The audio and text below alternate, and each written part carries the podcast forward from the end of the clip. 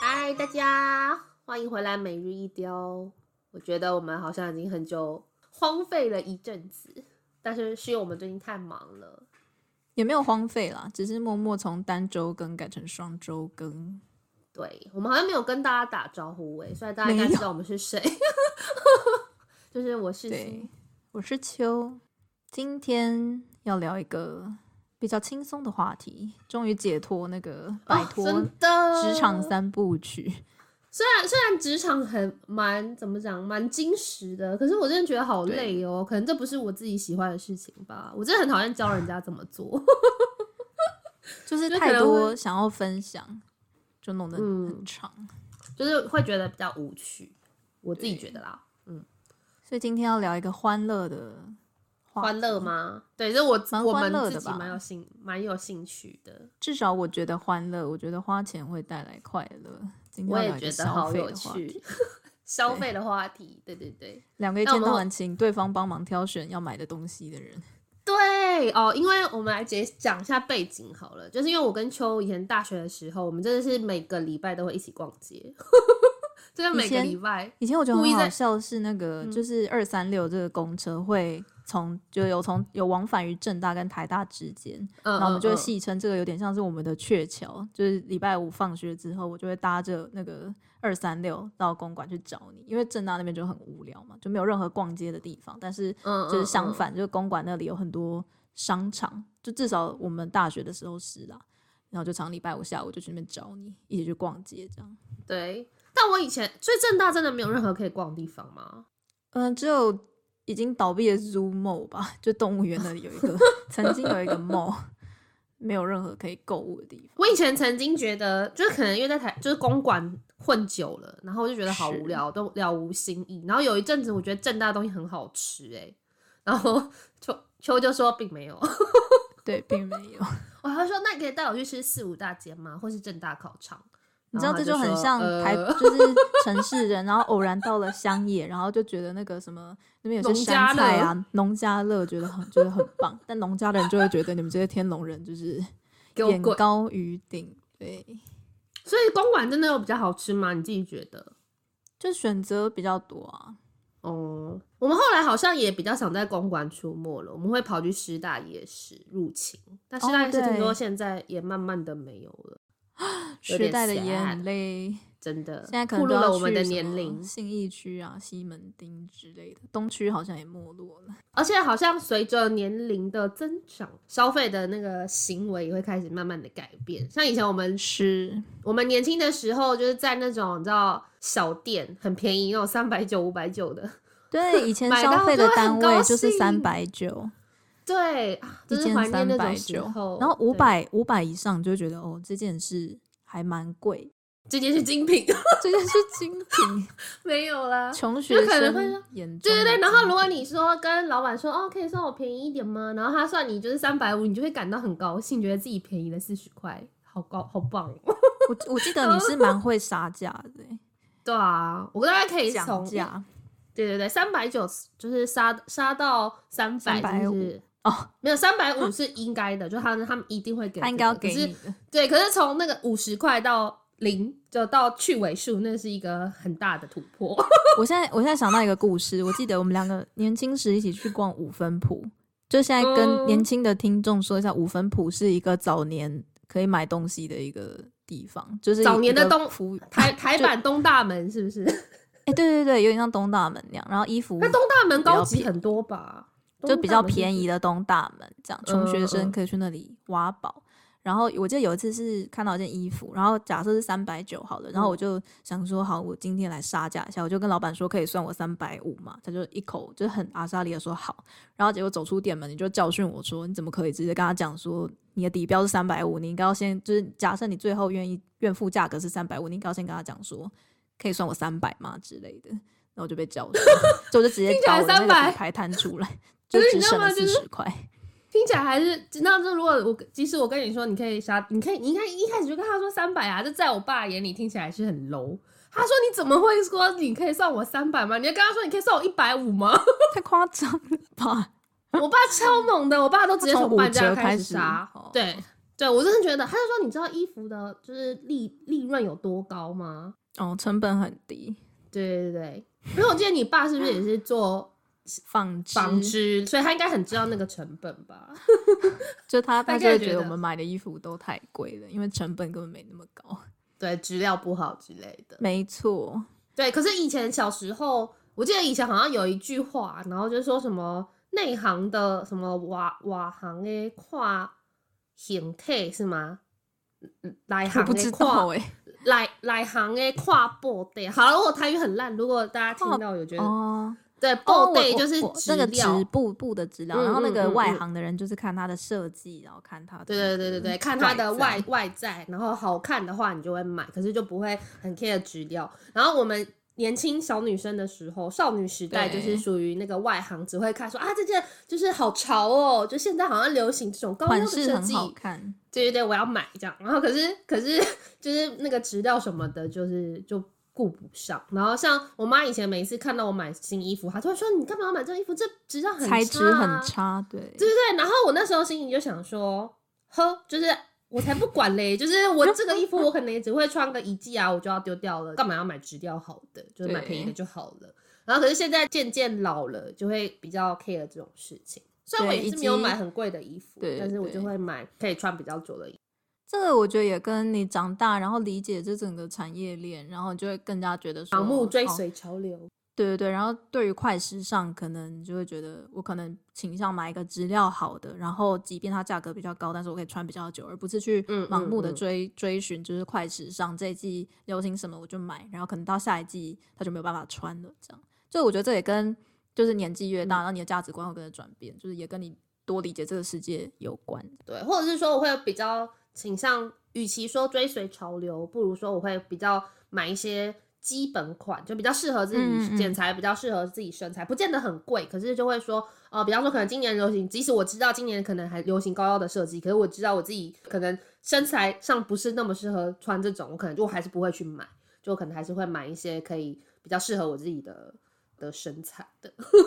对对，但我觉得这很有趣，是因为小时候会追寻潮流，就是因为还不了解自己嘛。就是可能你看到说，嗯嗯哦，那个女生穿就是皮裤，好好看哦，很很酷。然后自己穿了之后才发现，就自己腿太短，然后腿型腿型不优，根本就不适合穿这种紧身的裤子。就是年轻的时候，这也是算是一种学费吧，嗯、就是透过各种 各种尝试，然后最后找到适合自己的。的那个款式，然后所以到这个年纪就也才可以比较从容的去，就即便你看到一个很好看的可能雪纺衬衫，但我就可以一眼就看出说这个我穿上去就会觉得很怪，悲剧。对，然后我就会放弃放弃去看那个产品。对对对，我也是。就比方说，我可能年轻的时候想要尝试一些比较帅气的穿着，然后看着就觉得。哦，大家应该觉得我精神有问题吧？就会觉得是偷穿 秋的衣服。我们两个以前是不是还有玩过类似那种帮对方挑衣服，然后试穿的？没有没有，我们以前是喜欢走进一间店，然后就比赛挑最丑的衣服。啊，这 比赛挑最丑，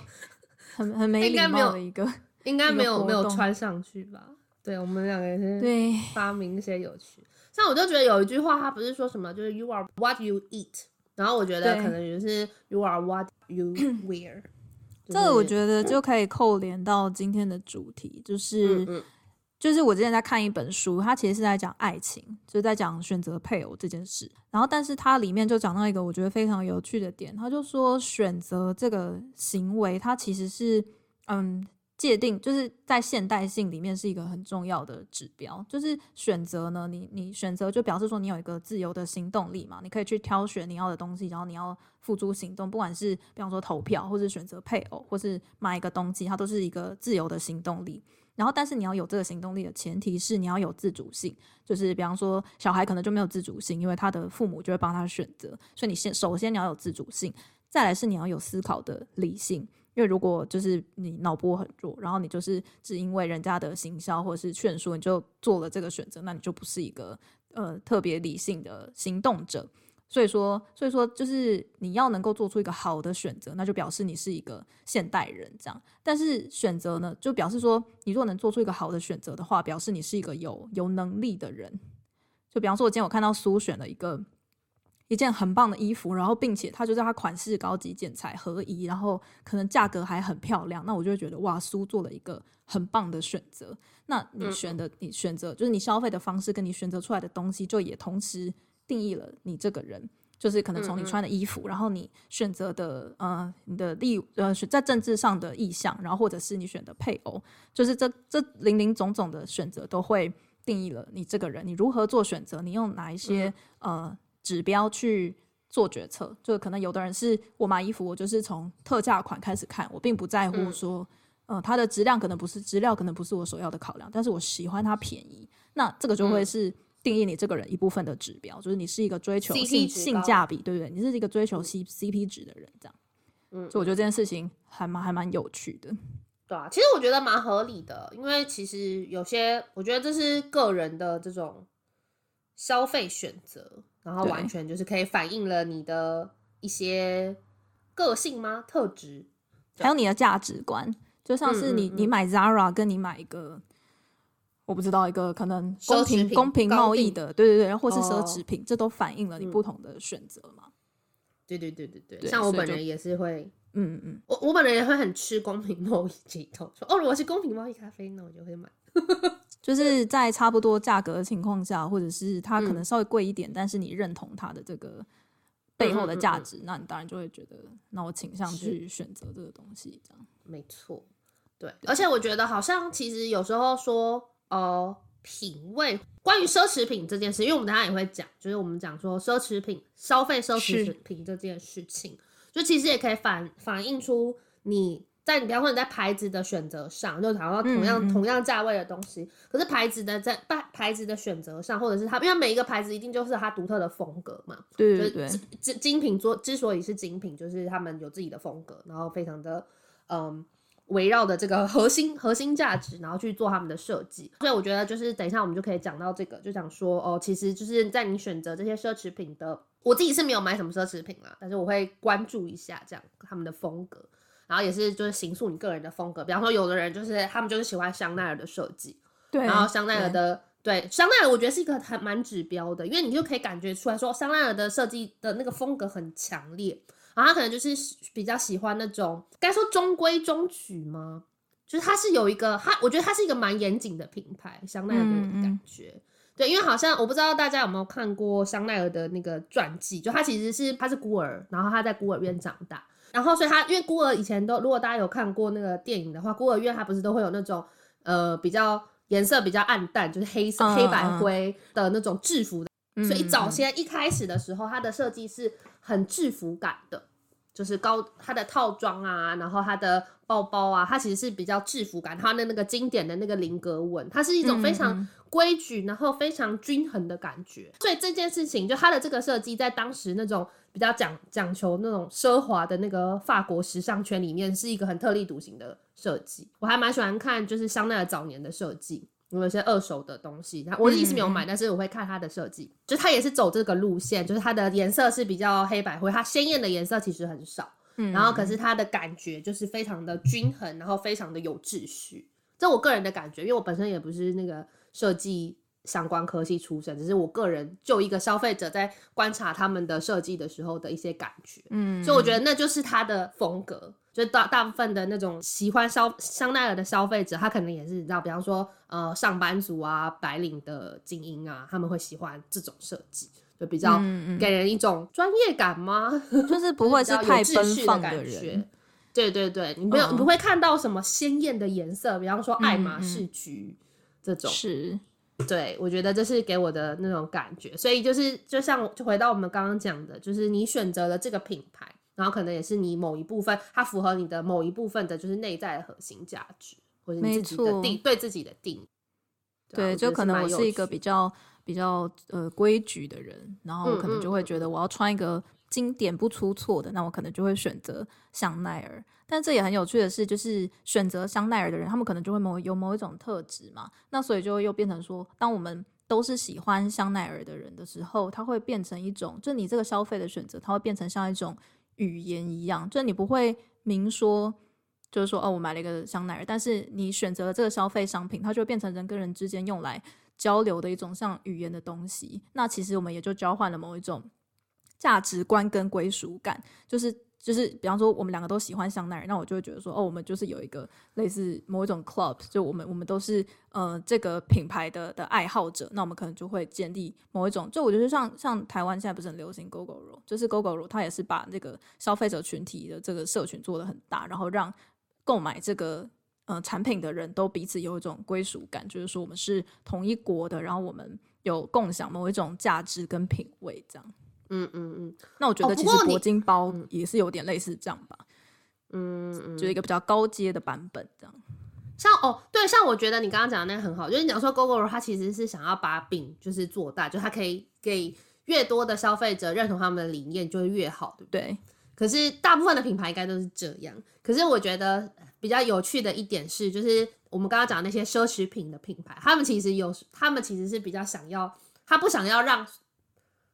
很多，他们不希望说哦，越多消费者购买我们的商品越好。嗯，对对对，他们是想要就是塑造一种那种精英感、吸手感，然后说哦，就是我们顶顶尖的这一群消费者，然后才可以拥有这个东西。所以，我们等一下就要讲爱马仕的那个配货文化。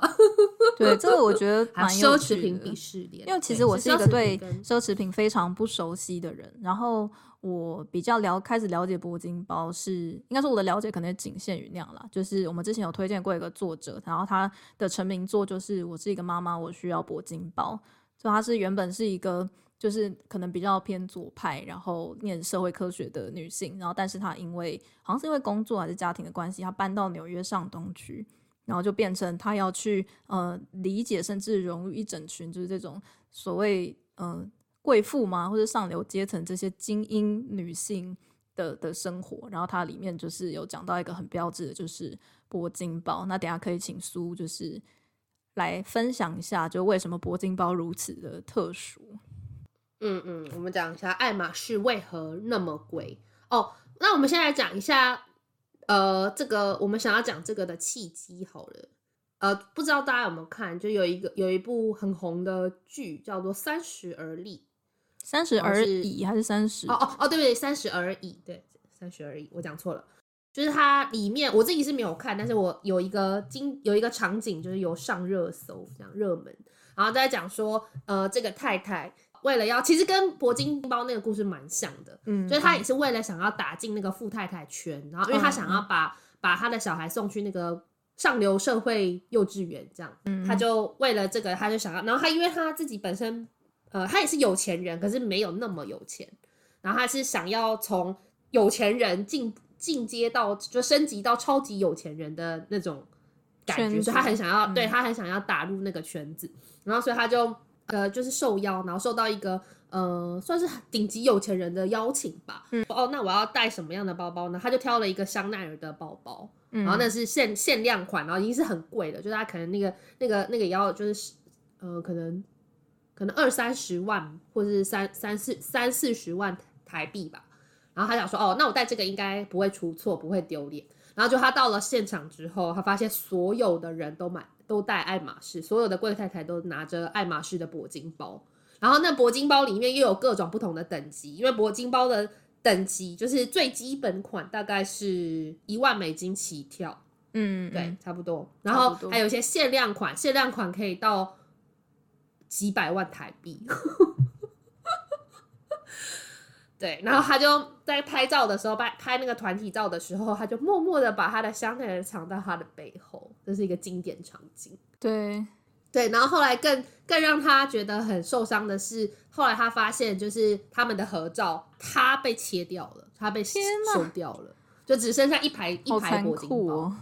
然后后来他就，嗯，我哎，我忘记他是不是后来也有想要自己去弄一个铂金包，反正就是这故事其实是跟那个我们刚刚讲那个我是一个妈妈很很很像。哦、我觉得那个，我觉得那个，我觉得那编剧一定有看过这本书，有可能哎、欸，但这其实可能很多人都可以感同身受吧，就你要融入另外一个群体的时候，是对，所以我记得那个铂金包那本书就在讲说，其实一开始他是抱着一个那个人类。观察的角度去看。可是因为人类人类学家好像他们在做植化研究的时候，就会好像很入境随俗吧，就他们会对会需要去做这件事情。土著化，对，可是之后渐渐的，有时候会有有的人会迷失自己。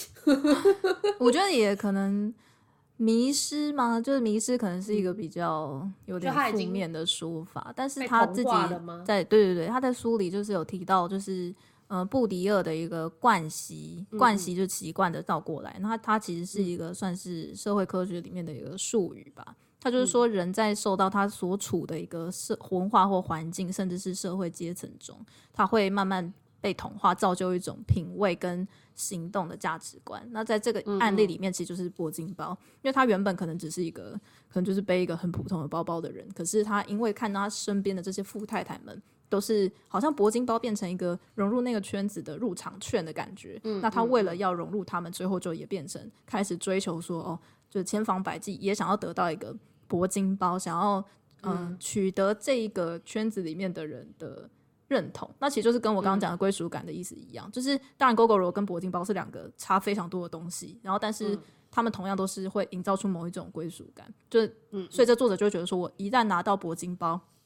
我就可以融入这个圈子，这样，嗯嗯嗯嗯，对对。可是我觉得这又是另外一个可以探讨的东西，因为像呃，我记得之前好像有一个话题吧，是在网络上讨论的蛮蛮热烈的，就是说你真的，嗯、因为有些暴发户。这样讲，反正就是他们是、嗯、他们是突然一夕之间有钱的，所以他就会想要去买一些名牌奢侈品，然后来彰显自己的身份地位。可是这种人会被看不起，呃、真正的有钱人，对，是不是鄙视链就会被鄙视，说啊，你看那个人就是浑身就是 LV，怎么可能会有人就是把这种就是不要说全部穿在身上，浑身都是 LV，对，他就说哦，你看他鞋子是是 LV，然后他的包包是香奈儿，但他身上的衣服是。是 Gucci，类似像这样好了，就是就就就会被对就会被嘲笑。对，然后所以我就会想到另外一个，就是不是有一句话说什么三代看吃，哎，三代看穿，五代看吃。嗯嗯，对对对，就说什么三世长者之披服，五代长者之饮食。如果大家之前有听我们《红楼梦》讲那个饮食的那一集，就其实你看那些文化，它其实是一种就是文化的文化资本嘛。是是是。对，这就是所谓文化资本。哎，秋要不要讲一下那个文化资本定义一下？就是，我来继续讲。资本其实就是一个某一种，你可以把它想象成像钱一样，它是一个资产，或者你可以把它想象成是某一种工具。嗯、虽然资产好像比较贴切，那文化资本其实就是。嗯，就你可以想象，今天如果有一个人说，我的兴趣是可能是鉴赏古典乐，嗯、然后我非常懂红酒，同时我在巴黎索邦大学有一个学位，那你就觉得说，哇，这个人的就是好有品味哦，懂得很多，就是在这种、嗯、呃文化上面，他的有很很深的了解跟知识，嗯、然后跟很很棒的审美品味，嗯、这就是这个人的文化资本。那有时候如果在现代的话，可能也会有可能是你考到了某一个执照。呃，可能红酒鉴赏执照，或者就这种执照或者是学位，有可能是文化资本的一种。对，所以我们就在讲说，哦，其实这种东西好像是累积上来的，比较不是一系跟随一个潮流。对对对，或者说，哦，我就是呃，就是有钱，然后就可以买得到。所以我觉得这些东西好像就是为什么会形形塑爱马仕配货文化，或者说，哎，我就是各各种名牌的这种配货文化的一个原因吗？他们就是会说哦，因为他们不想要，就像我们刚刚讲，他们不想要他们的牌子变成一个大众都可以取得的牌子，就他们的品牌定位可能就是他们是锁定那些呃顶尖的课程，所以他不是很想要说哦，大家今天有钱就能够买得到，因为他们可能会觉得这样子自己就不特别了吧。然后我觉得这也是另外一个消费心理学里面有在讲的，就是他说这个叫做势力势力效应。势力效应就是 snob 那个字，snob 心态。像有些品牌在做他们的行销的时候，他们会主打说：“哦，这个东西非常的特别，就是独一无二的。”这就是心理学研究消费行为的的一个理论吧。就一般来讲，我们希望我们这个东西卖得越好，可能就是从销量上来看嘛，就说：“哦，这个东西消费客群很大。”那这样子的话，也是品牌也是可以获利，因为这个产品也是可以获利。从另外一种角度上看来，就如果说我今天我把我的品牌定位的是说，哦，我是想要锁定那些比较高阶层的客群，我可能就会主打说，哦，这个东西是非常的特别，是独一无二的，某些人才可以获得跟享用的。是。对，就有点像是拉高单价，可是需求量会减减少，可是总总体的那个 revenue 还是一样的概念。我觉得奢侈品的行业比较会有这种现象，对他们的比较锁定的是这种。我觉得就是刚刚听你讲这个，我就是有两点是，就是我也觉得很有趣的地方，就是一个是，就是你刚刚讲说，应该说贵族跟暴发户的差别，其实就是一种时间的累积嘛。嗯、因为像你讲的暴发户，如果我只是第一代的话，我还没有学会如何去，嗯，可能鉴赏一些艺术啊，或者是真的吃懂一些就是珍馐之类的。对，所以这个就是那贵族之所以会成为贵族，就是因为这种文化资本是可以继承的。嗯就是你完全就可以想象，比方说贾宝玉，他为什么可以有那么好的品味，就是因为他生在一个这个就是呃仕宦富贵呃富贵仕宦之家，然后他们已经累积了好几代的这种品味。嗯、那当然，他从还很年轻的时候，他就已经可以吃懂就是任何好吃的东西啊，然后分辨说好的丝绸材质或什么，就是各种这个呃审美啊品味，他从小就可以呃就可以就可以理解，因为他就是一个文化资本的可继承性。那那当然，他就有时候甚至会成为一种呃阶级的复制，因为当然你要能够有这个财力，然后去呃钻研这些艺术文化，它其实背后呃往往是要投入很大的资本，那所以这最后是不是甚至成为一种阶级复制？然后另外一个我觉得很有趣是，就是你刚刚讲说，嗯，精品它希望拉高它的门槛，然后嗯。对，然后但是拉高门槛并不是只是说，呃，很很就是我的精品很贵，因为像爱马仕它的配货文化有一点像是说，我不仅是我要消费得起这个品牌，然后我已经是这个品牌长期的爱好者，然后甚至是我可能还要有一些人脉，比方说我已经常常在这一家爱马仕消费，我已经跟这个嗯、呃、店员或跟这个柜姐我们有很好的良好的关系，所以今天如果我是一个这样的人，然后我身边有另外一个朋友，他想要买爱马仕，我可以帮他打通关系。那对这个朋友来说，嗯、他不只是要有钱，他还要有这个人脉，他才有办法跨入这个很高门槛的，就是的消费。所以这就是他们另外一种，嗯，就是让自己显得特别的方式吧。对。哎、欸，我们好像还没有讲到底配货文化是什么配货哦，那你要解释一下。好好好，我来讲一下，因为我之前听到过，大家有在关注这个品牌的话，就会知道这个配货文化是蛮扭曲的。好了，没有，就是它它其实是这样，就是爱马仕的那个顶级的产品，就是那个铂金铂金包跟 Kelly 包凯利包，对，然后这两个包包呢，就是就是用通俗的话来讲，就是你有钱买不到。就假设你今天走到店里面，然后刚刚讲说，哦，请问你们有铂金吗？然后他就会说，哦，铂金现在没有现货哦，要等哦，这样。柜姐是接下来语调是这样的，是不是？好，对不起，我自己银铃般的声音，可能没有，可能没有，因为你不觉得吗？台湾服饰店的哦，就是很亲切甜美，不是柜姐，对对对，他说喜欢都可以看看看哦，这样。好，崩溃，好了，没有，好然后然后他就会说，哦，这个现在要等哦，你要不要把你的。呃，联络方式留下来，然后结果之后就石沉大海，就再也没有这件事了，因为你就是不在他们那个包包的那个 list 上面。对，然后可是如果就是他他或者他会暗示你，他就会说哦，现在没有哎，可是如果就是就是你要不要再看看其他东西，这就是暗示。然后 配货就是说，对对对，配货的意思就是说，假设今天包包这个。爱马仕的包包是假设一万块美金好了，嗯，你的配货配货就是说你要买到在店里面就是买爱马仕的其他东西买到一万块，假如说一比一配货，就是说你也要买到一万块美金，然后接下来你就有资格去买这个铂金包。假设你要买到铂金包，首先你要花两万块。当然，你那一万前面消费的那一万，你还是可以拿到其他东西。可是你那一万，你消费可能都不见得是你需要的。你可能真正想要只是铂金包，所以你前面要消费可能是一比一，通常可能是一比一啦。然后可能运气好一点，可能会少一点。就你只要再买个什么其他的东西，你就你就可以买那个铂金。嗯嗯。然后而且铂金包不是说哦好，那我现在就是这些东西让你挑，不是，他会就会直接可能看你消费的那个金额，然后去挑一个。比方说你讲你可能你只有买。买到一万，那他可能就给你基本款，可是你就没有办法拿到很特别的款式，这样是对，这就是配货文化。那我听到有比较扭曲的，就是可能到一一比一，一比一是可能是基本的，可能有到一比五之类的。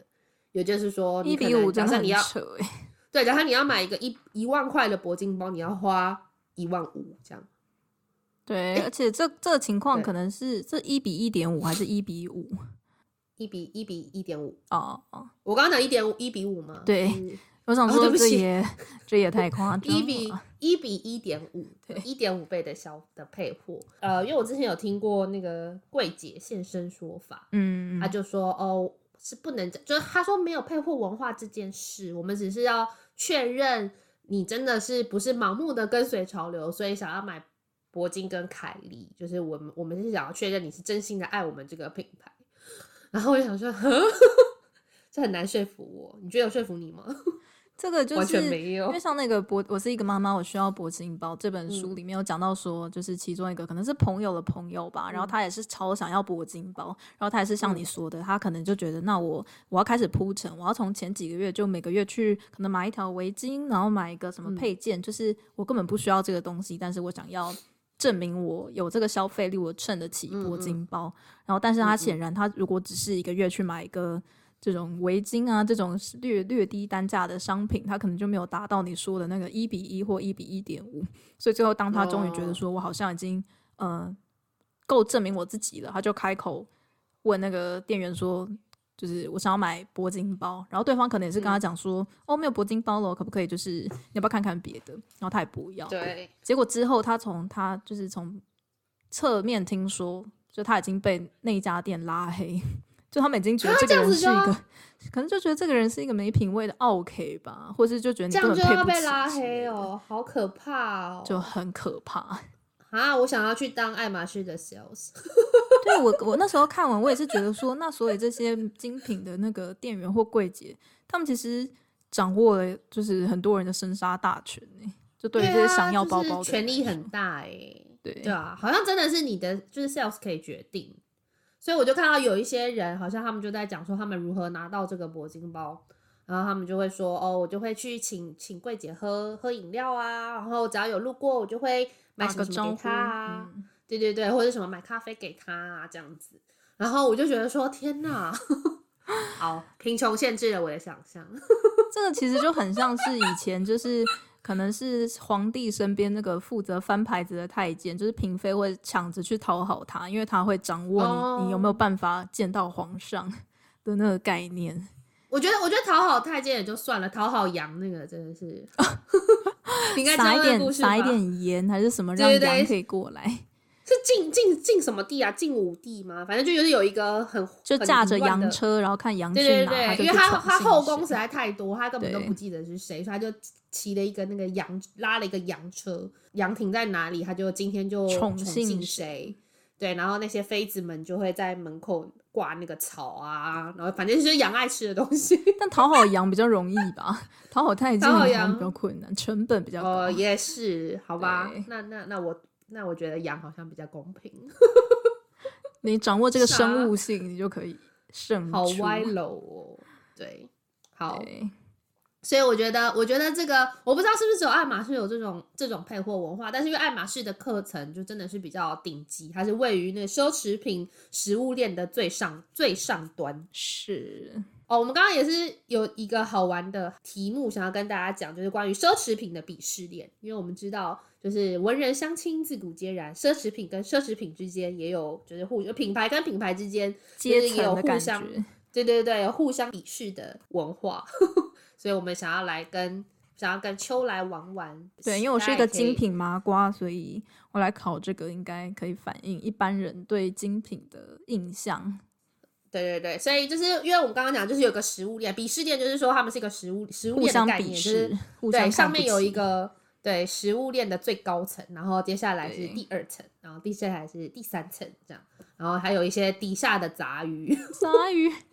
我逛的品牌应该都是杂鱼，呃，我也是，对，所以我们想要来玩玩，请给我选项，好，请请请你按照那个阶层来排这个品牌。好然后我们这边的选项有哦，你也可以说你觉得哪一个哪跟哪一个品牌是同一个 level 哦，好好好，嗯嗯嗯，好，所以有我们有香奈儿、迪奥、跟 LV、跟爱马仕、Gucci、Prada，太多了，等一下啊，太多吗？让我来写下他们。好好，来，这是最新的鄙视链，我要去特别去查。好，第一个是爱马仕，嗯，香奈、嗯。第二个是香奈儿，第三个是迪奥。我都选大家比较比较比较有名的牌子，对对对。然后 LV，路易威登，中文好像是这样。然后 Gucci，中文是古驰。接下来还有 YSL，嗯，Prada，Michael Kors，太多了，跟 Coach。好啊，好，没了，就这样，就这样，超多的，这个我只有讲了几个而已。这食物链超爆长。我看一下，好，我觉得第一层应该是那个 Hermes 没有问题吧？爱马仕应该是第一名，然后在我个人的小世界里面，我我觉得，嗯、我觉得香奈儿、LV 跟那个什么 Gucci 对我来说好像是同一个等级。那 Dior 呢？你觉得 Dior 在哪里？迪奥好像比较下面呢，下一集可能会是迪奥、Y YSL 跟 Prada，然后嗯，Coach 跟 Michael Kors，Coach 还是比较大，可能第四节，然后 Michael Kors 是最下面。哦，哎、欸，其实你很厉害耶，你大致上都对。那可是有有一些，有一些是。位置互换了就对了，好，所以就是爱马仕的确，爱爱马仕是第一，就是食物链对最上端。然后香奈儿跟迪奥跟 LV 是同一个 level，他们互相比试。高级哦，有有有，因为迪奥它有它自己的高定，就是高级定制。哦，你说香奈儿、迪奥跟谁？LV 跟 LV 对，然后第三层是 Gucci。哦，原来它在第三层。对，然后 Gucci 在下面呢，就是 YSL 跟 Prada。哦，那我其实就是 Gucci 跟那个 Dior 调换了。对，然后然后 Michael Kors 跟 Coach 的话是同一个 level，是最 最 Coach 跟 Michael Kors 差不多。对，差不多。可是定价上 Coach 难道没有比较贵吗？但是他们有在美国的话，有他们有分百货牌、百货线跟 Outlet 线。如果是 Outlet 的话，我觉得他们可能价钱差不多。Oh. 可是百货百货公司的话，好像是不是也差不多？我不知道。我觉得 Coach 好像稍微甚至还稍微贵一点。对，就是我印象中会觉得 Coach 好像是一个比较老牌的精品，然后那个对对对，那个 Michael Kors 可能比较年轻一点，然后可能也没有那么贵之类的。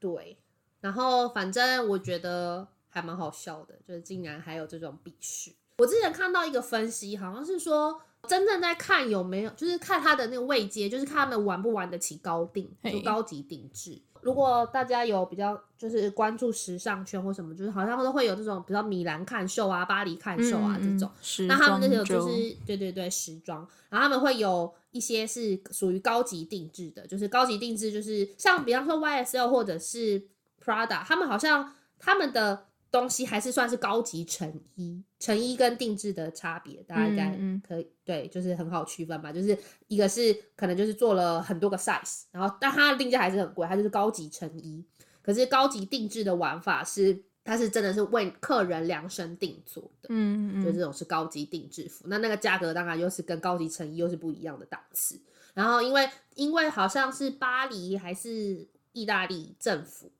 对于高级定制的要求很严格，就是不是所有人就说哦，我我可以帮客人量身定做，然后用最好的材料，我就可以我就可以自称自己是高级定制。他们必须有非常严格的那个有执照，对，有执照你才可以玩得起。然后那个资本就是很资本要很有够雄厚才有办法。是，然后像香奈儿跟迪奥好像都有都有高级定制，阿玛尼好像也有。但阿玛尼没有在这个店里面，不知道为什么。还是这些品牌应该不至于被 Coach 看不起吧？被最底层看不起。对，我觉得很有趣。是。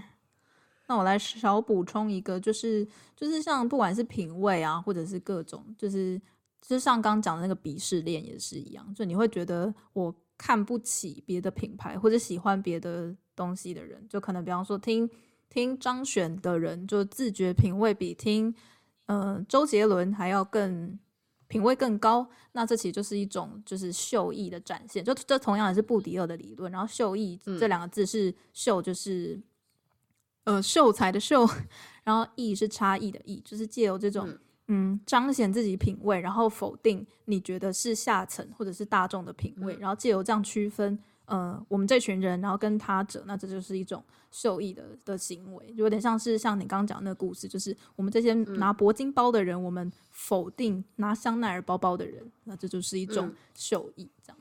对啊，那这其实也跟就是前几年蛮常会有人在讨论真文青跟假文青。那如果是我现在这样问你的话，你会觉得真文青跟假文青的差别是什么？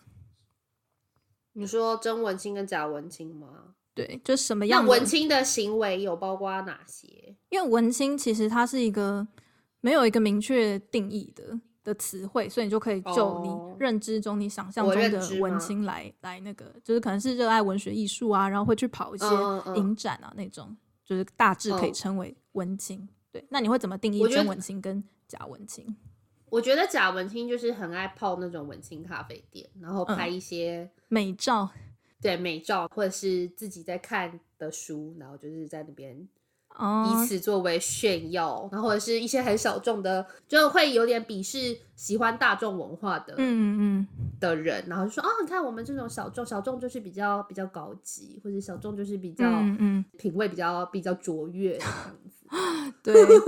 我觉得，我觉得你讲的就是还还蛮蛮精准的哦，真的吗？然后看，然后看在甄文清的就是眼里，想说，我觉得你看的书也还好。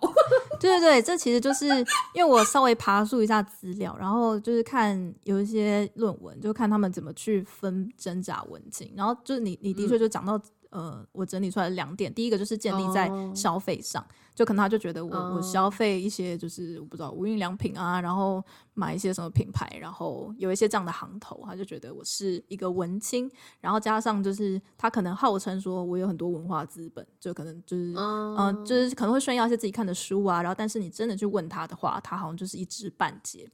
然后我找到另外一个、oh. 呃标准是有就是。会被觉得是假文青，是因为有一些号称是文青的人，他可能就会说：“哦，我就是很关注社会议题啊。”然后，但是、嗯、或者说看到一些国外的纪录片，然后就觉得说：“天哪，我就是要抵制，比方说血汗工厂啊，或者什么的。”然后，但是在呃、实实际的层面，就他并没有把这些东西实践在他的生活中，哦、他就会也会被觉得是假文青这样。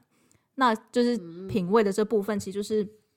因为就是之所以会这样鄙视，是因为你要有一个比较高等级的。品味，比方说听古典音乐，或是看一些很难的、嗯、很难的小说之类的，那可能，嗯、呃、就是你要花很大量的时间投入，然后才可以培养。而且这个有一个关键是，嗯、呃，就是这个研究里面他有写说，很多就是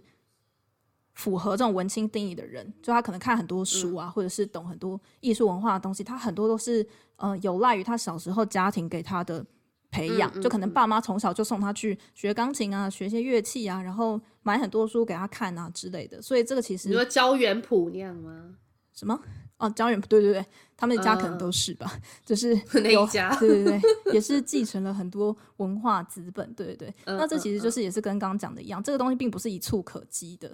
就是跟那个贵族的概念一样，嗯、这个是你从你从小就是会获取这些资源，然后在这样的熏陶之下，然后慢慢这样十几二十年、三十年累积出你个人的一个很很高雅的品味，所以他们就会觉得，嗯，这些就是只是去就是买买东西啊，然后买特定品牌的东西，然后买两本就是文学的书放在桌上拍照，就觉得自己是文青，嗯、他们就会。鄙视这样的人，这样哦，对，是不是其实就是跟风啊？假设我们说曾文青好了，就是曾曾文青，因为早年文青也文青这个概念也没那么红嘛，对，对，对，所以可能就是对于那些曾文曾文青，然后突然文青这个概念红了之后，就有很多人想要跟风，然后那些在圈子里面打过就是经营久了，就觉得说天啊，你们这些就是跟风的人啊！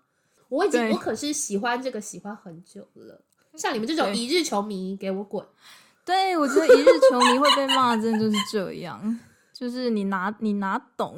就拉拉，因为拉拉就是一个棒棒球迷哦，资深，然后他超级爱跟我，因为他现在是他以前是牛迷，新农牛，嘿然后新农牛后来已经多次改版，然后现在是富邦悍将，所以他已经就是、哦、就是已经换了好几个，好像变成义大犀牛吧，然后又变成了变成了那个叫什么富邦悍将，又被买了。被买走这样，嗯嗯，然后拉拉就会跟我讲说，哦，我可是从我可是资深牛迷，我可是从俊国雄就开始支持的，我从一九九五年就开始追他们，然后我心里就想说，excuse me，就是你干嘛，就是干嘛讲这个啊？就是生怕别人不知道你多老嘛。他们就会有这种感觉，就会觉得说，哦，我就是我跟那些一日球迷是不一样，觉得我是打从心底的热爱他们，好可怕。就搞不好。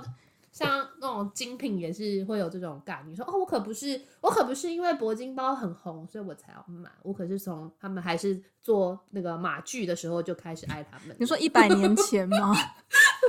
老娘从一百年前就知道。然后我阿嬷，我阿嬷从清朝时期就开始买爱马仕，没有啦，开玩笑。有可能啊，就是阿嬷时代就开始喜欢，这其实就是跟很多文青会讲说。比方说，他可能从卢广仲还是一个就是独立歌手的时候就喜欢，然后到现在卢广仲资深变成某一种就是算是大众的的歌手吧，然后他们就会觉得说，哼，我可是从他就是还还就是很不红的时候就开始喜欢他，然后甚至会因为他变得很红，然后就不想要再继续喜欢，不想要继续支持，因为这样就变成说好像是我跟你们这些后来才喜欢他的人一样，只是。这好多也好诡异哦！如果你真的很喜欢的话，你应该不会因为，除非他这个人的风格有什么哦，突然一百八十度的，对对对，对大转变，为什么你会因此而不喜欢他呢？啊、我也是觉得蛮，或是就是要在讲到说我喜欢卢广仲的时候，就要再补一句说哦，我可是从。二零零六、二零零七就开始喜欢他，我不是像就是现在喜欢他的人一样，我是一个排座序，就是我是一个资深，对对，就是会会有那个啊年资的的差别这样。哦、老兵就觉得这些新来的老兵，你们这些菜逼吧，你们这些菜逼吧，哪懂？好好笑哦，对对啊，不知道为什么哎、欸，但是我觉得。可以理解啦，就是会觉有时候会觉得说，呃，还好吗？各位，哦，我觉得我这种心理有时候是会反映在对于社会议题上面的那个，我自己偶尔会有一些，比方说，比方说，假设好了，就是有一些，就是有一些人，他可能根根本就，你就你你知道这个人很多，就你根本就不知，他根本就不是一个会关心社会议题的人，然后可是有时候，假设今天这个议题突然曝光度变得很高，嗯，然后他们就会去。讲一些，发表一些很表面的言论，嗯，然后可是你，可是如果你知，你真的了解这个议题，你长期有在追踪的话，你就会知道说，哦，其实根本不是像你讲的这么表面，或是你平常根本就没有在关注这个。事情，对，然后只是因为这件事情可能突然有了版面，然后你就你就突然狂喜这个东，狂喜这个议题，可是你发表出来的东西，就你你讲出来的东西又。又很肤浅，我不我不想讲，对对对对对，就是可以有这种感觉，或者是我真的很想要反驳你，根本就不是这样子。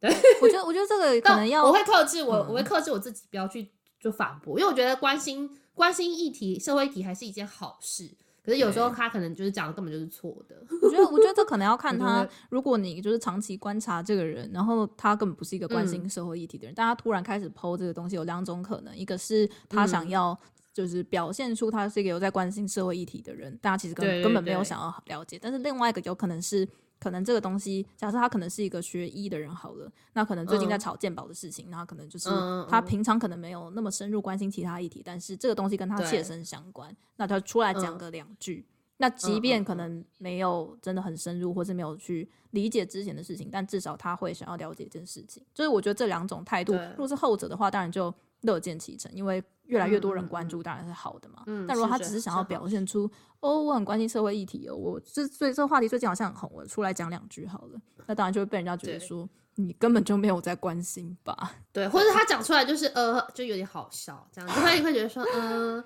就是像我以后也不敢发表一些看法了，怕输。不会好吗？根本就完全不是这样啊。对哦，其实我自己也很少了，我自己很少在公开版面上面发表一些对公共公众事务的看法。对，就我我我这个人是蛮有点低调，老了老了相怨，我不想要去引战。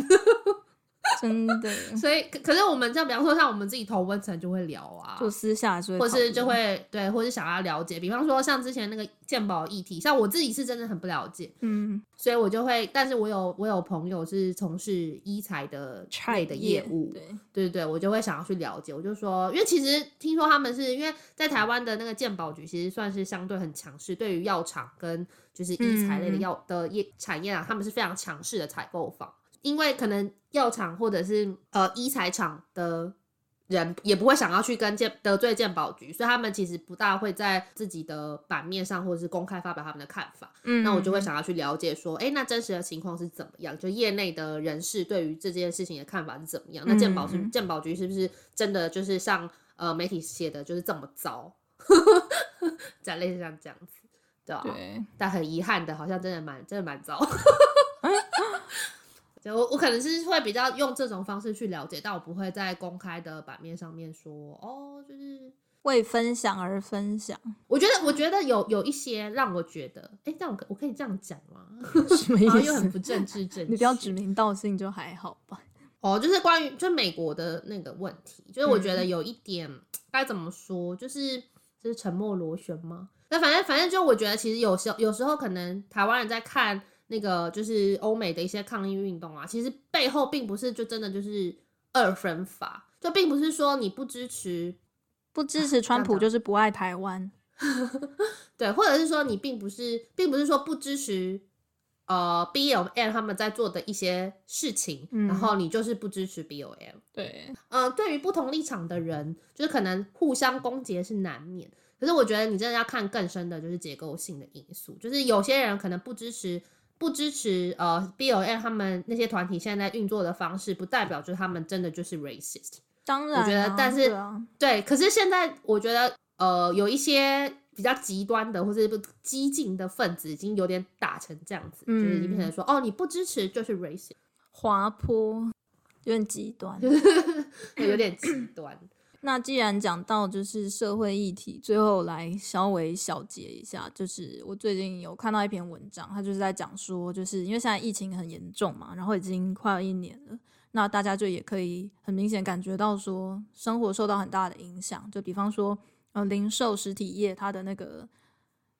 就是它的业绩受到很大的影响嘛，然后很多东西就转成线上这样。那除了这个之外，当然还有很多别的，但他就是在讲说后疫情时代，就是它会影响消费这件事情，影响很大。然后说就是很多呃，就是会说做做一些预测，就说等到疫情结束就会经济复苏啊，就是大家的消费力会反弹这样。但其实这样的预测是奠基于就是原消费原原本的概念，就是人人们去工作，然后他拿到薪水之后，他就会把它视为一个。算是奖赏吧，然后可能就会去消费，然后消费当然又刺激产业、刺激制造，然后就是又有更多工作机会，就是整个经济行为的这个循环就会被刺激。然后，但是他就有提到一个我觉得很有趣的是说，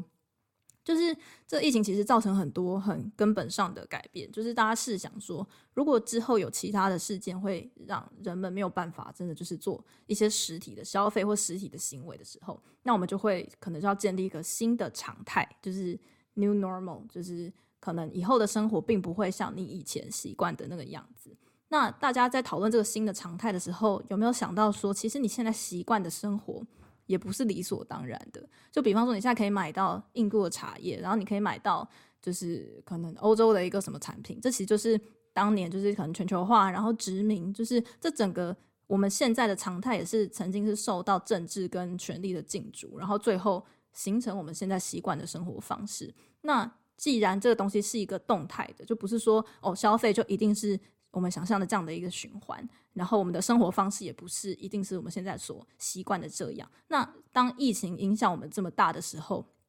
我们是不是就要开始去想说，嗯、我们需要什么样的未来？我们想要什么样的生活方式？就比方说，可能以前大家不会觉得说我住的房子一定要有阳台，因为我随时可以去公园嘛。那会不会以后就是？嗯、可能大家就要去，嗯，去想说会不会阳台它变成一个住宅的标配，就是如果人们没有办法一直出门的话，然后或者是说像欧美不是就是呃，尤其是欧洲啦，就很多人不是讨厌那个疫情要戴口罩嘛，然后但是他们就是因为抗议，就还是被视为一个他们的自由，所以就是还是会有一些抗议的活动，然后他们就是会不戴口罩，但是政府也不能做什么，就是。他也只能劝导说啊，就是请大家小心什么的，就是抗议作为一种人权，然后但是你竟然可以不遵守就是这个防疫的措施这件事情，那这个东西是需不需要再被讨论？这样，然后他最后的结论是说，就是我们每个人不不，就是我们不仅是一个公民，我们也是消费者嘛。那消费这件事情是有很大的力量的，比方说台湾人都很熟悉嘛，我们可能会。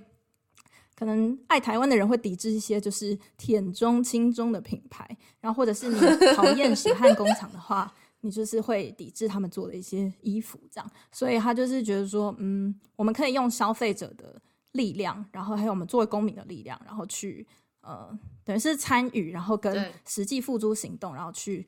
形塑出我们到底想要什么样的未来，这样。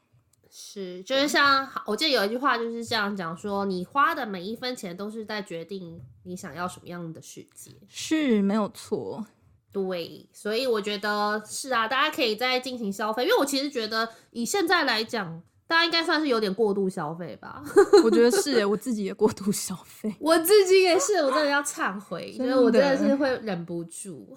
被折扣购买，对，把购买作为一个舒压的方，就是。方式对，现在而且有时候你看到那个电商在打折，你就会说：“天哪，好划算，我要买！”真的，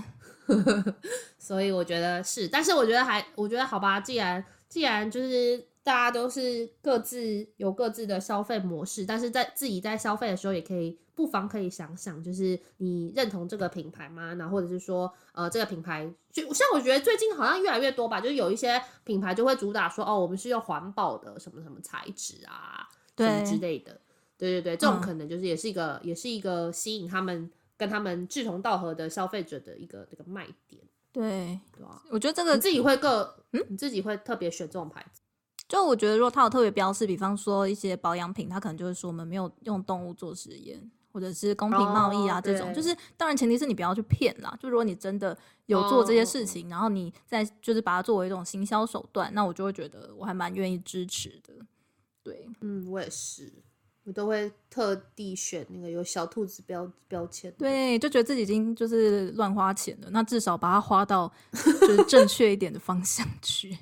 真的。对，对啊，所以我我觉得还是一样，就是我有时候我也是会哦看了一些那种，呃，比方说哦，比方说最近我觉得好像欧美现在很流行那种呃美妆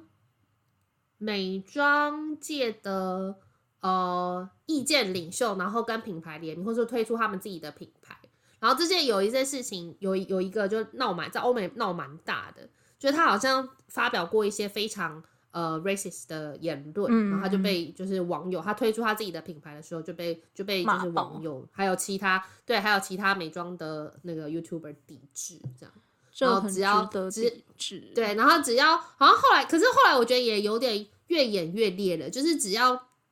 有人 po 了说哦，我买了这个这个牌子的，他可能不知道，就他不是代表他认同，他会被骂，是不是？他可能对他会被骂。天哪！然后我就觉得，我就有时候我都躲在，因为我自己我自己是不大会去推文或什么之类的，嗯、但是但是就我不大会在网络上发表我自己的意见。可是有时候我就看到天他们，他很被骂太惨了吧？真的，就觉得有点惨。虽然我虽然我也是会觉得说，对，就是你你消费是代表你选择了可能某种价值观，但是我觉得好像也没有必要就是无限上纲。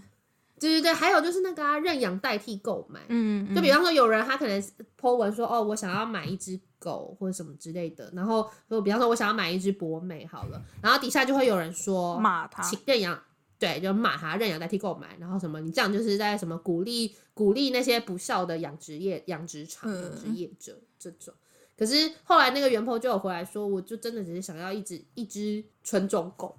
就它比较可爱，嗯。嗯认养不见得会去遇到，就是筛选呃有良心的犬舍，但我不知道为什么我要被骂成这样。我觉得这也是一种鄙视链呢，就是他就会带着一种优越感说：“天哪，你竟然没有尝试，你竟然不知道这件事，你不知道就是要认养代替购买嘛？这个无知的人，啊、然后就去留言。就我觉得这也是某一种网络上的文化吧，各种引战也可能是因为这样。”但是我真的很可以理解，因为因为我也是觉得纯种狗比较可爱，虽然我没有 我没有宠物啦，对，但是我会觉得说可以理解啊，纯种的狗好可爱哦，这样子。对啊，所以就是 会让人越来越不敢发文，有时候是因为这样，就怕自己说错话，到时候引战，是不是可以跟大家说再见了呢？对，之后可能会再录一集分享我们两个过度消费的事。差评。你说更轻松的环节，更轻松就真的是聊天，跟跟大家闲聊这样。对啊，而且我发现我还有很多没有讲到，比方说集体主义社社会文化下的从众行为，结果我也没讲到。那下次聊买的东西之前可以聊一聊，然后就突然转到一个我，我买了什么什么，我买了什么，转好音。好吧，那希望大家理性消费。最近折扣很多，那个钱包要捏紧，消费需谨慎。对，我们现在已经可以买了一些，就是以前买不起的东西，就会开始乱买。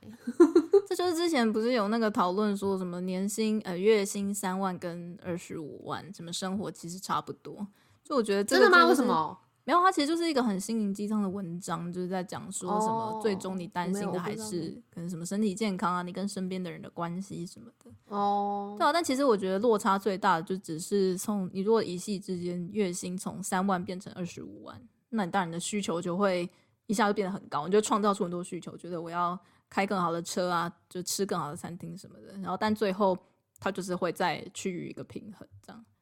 所以、哦，但我之前有看过有一个，我忘了是 YouTuber 还是什么，他有在分享过，就说哦，他以前也是一样，就跟他们的他的心路历程跟我们其实一样。我觉得可能就是为什么他有那么多呃粉丝的原因，就是因为他讲的真的都是很蛮跟就跟每一个人可能都有历经过这个过程。就他只是讲说哦，以前就是求学的时候，可能学穷学生时期，嗯，可能就觉得说哦，就是。简单就获得一个简单很小的东西，对对对，你就会很快乐。嗯。可是当你就是经济能力越来越好，然后你买到的东西，就你可能买的东西比以前高级的不知道多少，然后可是你可能很快就觉得哦，我已经就是它那个刺激感就变低了。对，你要再花更多的钱才会让自己有同样的快乐，这样。对，就是跟我们刚刚前面讲的，我们以前可能买一件三百九的衣服就觉得哇，好快乐，我今天买到了一件好好漂亮的衣服。对，杀价杀四十块，小确幸。啊，偶尔还是会怀念这种时候，对，或是从那个 L'Oreal 的粉底买到那个什么 娇兰之类的，就是你的需求真的是往上。虽然现在也不是说就是真的可以，就是眼睛都不眨一下买财富自由，对，但偶尔还是会怀念以前那种三百九的日子吗？小确幸，或是喝，就是喝一杯。喝一杯红茶拿铁加珍珠就可以开心觉得自己很有钱，觉得自己很有钱。就我今天不是喝奶精奶茶，我今天喝的是鲜奶茶。对啊，我今天可不是。对，我要靠？我记得他那个超好笑，他讲说，我现在我以前都喝珍珠奶茶，但我现在喝红茶拿铁加珍珠也只会心痛三秒，还是会心痛，但是还是会心痛。然后去吃那个。去吃小吃都可以点一桌的小菜，对，觉得自己很有钱，是，好吧，那就跟大家说拜拜喽。好的，那我们就下次见喽，拜拜，拜拜。